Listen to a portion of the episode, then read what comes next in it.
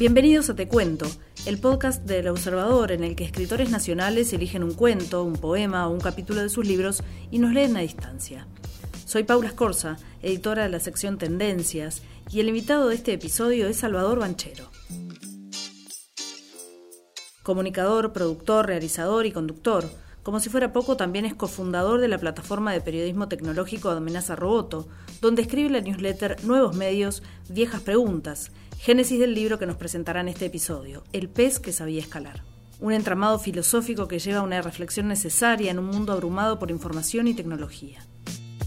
Hola, mi nombre es Salvador y a los efectos de este libro, aunque supongo que a cualquier efecto, es Salvador Banchero Monje, ya que me parecía un poco arbitrario no usar mi apellido materno también. El pez que sabía escalar es un libro que nace por consejo de terceros, que me convencen de organizar en formato libro las newsletters que había escrito para Amenaza Roboto. Son ensayos donde se cruzan y establecen diversos aspectos que van desde nuestra historia como especie, asociada a las viejas y nuevas tecnologías para comunicarnos, cómo eso dialoga con la historia y las diversas corrientes filosóficas, las religiones, las narrativas de qué elegimos contarnos y por qué elegimos contarnos. Y lo que voy a leer es el primer capítulo del libro que introduce a esta serie de ensayos temáticos y que explica el porqué del nombre del libro, así como un modesto pero sentido alegato por, por el error, tantas veces bastardeado pero tan fecundo a la vez.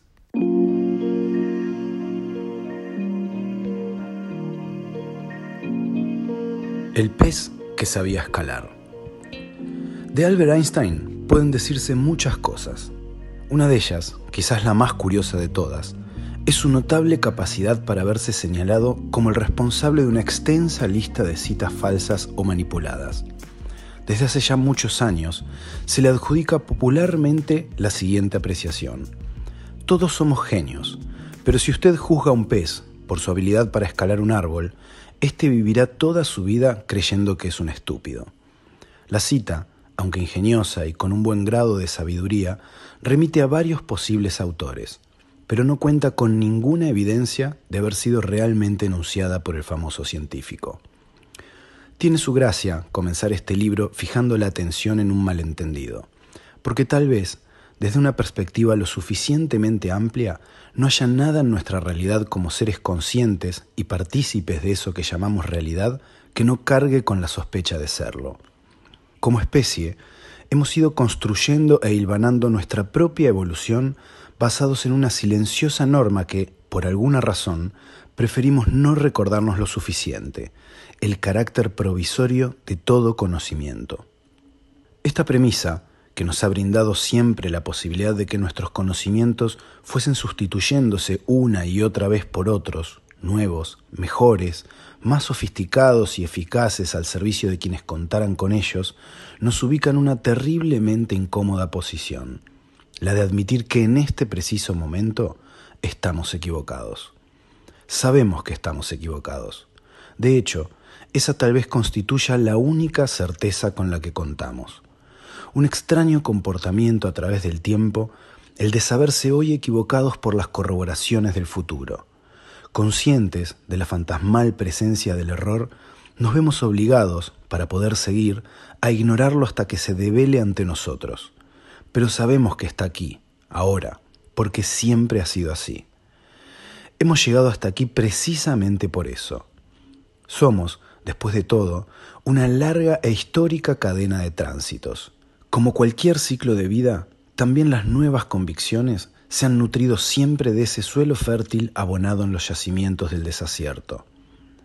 Somos una especie atípica, ciertamente, somos un organismo más dentro de un complejo orden natural para el cual no parecemos tener, por fuera de nuestra tendencia antropocéntrica, la menor preferencia o validación respecto del resto. Pero sí nos ha tocado en suerte una serie de peculiaridades, entre ellas la de formularnos preguntas. La línea temporal evolutiva que nos ha traído desde aquella familia de microorganismos hasta el nacimiento y desarrollo de nuestra especie trajo consigo complejidades cognitivas que para bien y para mal nos posicionaron como actores insólitos en la naturaleza. Aún sabiéndonos parte del entramado de la naturaleza, nuestra especie fue agudizando un sentido de conciencia singular, que le permitió separarse de ella mediante abstracciones complejas, desarrollar lenguajes, transmitir y conservar conocimiento e ir venciendo toda clase de obstáculos y desafíos, tal vez incluso el terminar por trascender la vida orgánica. Esta serie de propiedades cognitivas ha servido a nuestra especie para dar infinidad de respuestas e incrementar nuestras posibilidades y condiciones de adaptación. Pero de poco nos ha servido para un conjunto de preguntas que por defecto se adjuntan inevitablemente a esa clase de conciencia con la que contamos. ¿Por qué? ¿Para qué? La condición humana se ha visto amenazada desde siempre por esta clase de preguntas, y aún se nos exhiben tan desafiantes como siempre.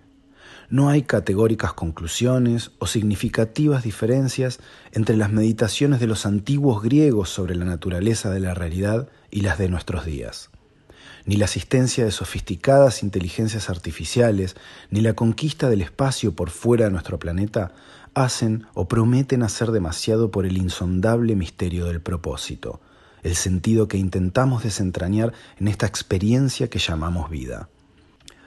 Hasta el momento no hemos encontrado más que algunos artificios para enfrentar ese vacío, al menos provisoriamente. A través del tiempo, nos hemos ido relatando diversos escenarios en los que reservamos todo sentido último a entidades superiores, al trabajo, a la acumulación, al placer e incluso la ausencia total y absoluta de propósito, lo cual no nos evita necesariamente prescindir de alguno de los anteriores, aunque más no sea como zanahoria diaria para soportar la pregunta. Nunca en la historia de la humanidad y su civilización hemos contado con tantas herramientas como hoy para compartir y debatir toda información, así como también para perdernos bajo su propio y descomunal peso. Nunca en nuestra historia hemos estado tan potencialmente cerca del resto de nuestros semejantes y tal vez nunca tan lejos tampoco. Si pudiésemos visualizar la inmensa cantidad y red de datos e informaciones que en este mismo momento viajan de un sitio a otro, nuestro planeta se vería como una densa, enmarañada y caótica esfera.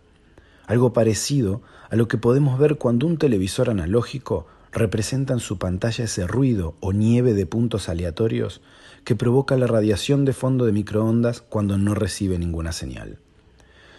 Cada uno de nosotros, a través de nuestros smartphones, computadores o dispositivos analógicos, Colaboramos en ello a diario enviando y recibiendo datos hacia y desde todas partes.